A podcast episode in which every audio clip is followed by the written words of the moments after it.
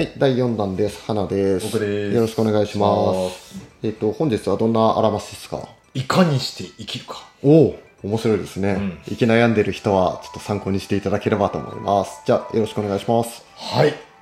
あの、来世のことも忘れずに、仏様の言うことをちゃんと関心を持っていきましょう。以上です。短いっすね。はい。仏様のほにゃららっていうのは何なんだい？うん、なんだろうね。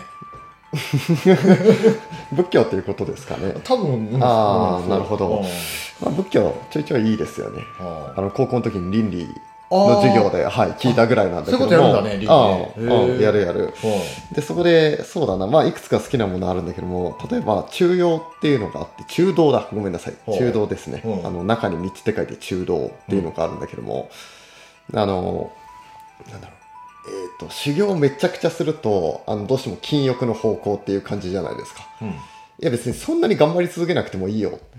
っていう考えなんだよ。おー。で、えっ、と、一方、その、禁欲の側、相対する側っていうのは快楽の側なんだけども、うんいや、かといってこっちじゃダメでしょ、みたいなところで、間、中道っていう考えなんだよね。そうなんだ。うんという考えを比較的ベースに、ベースというか、まあ、結構大事にしてるところにあって、まあそうだよなって思った記憶があるんですよね。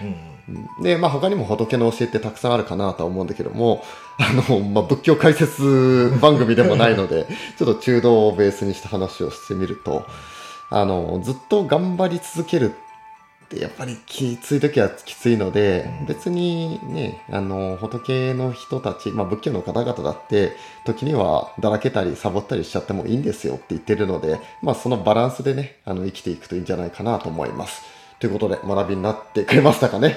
はい。では以上です。バイババイバーイ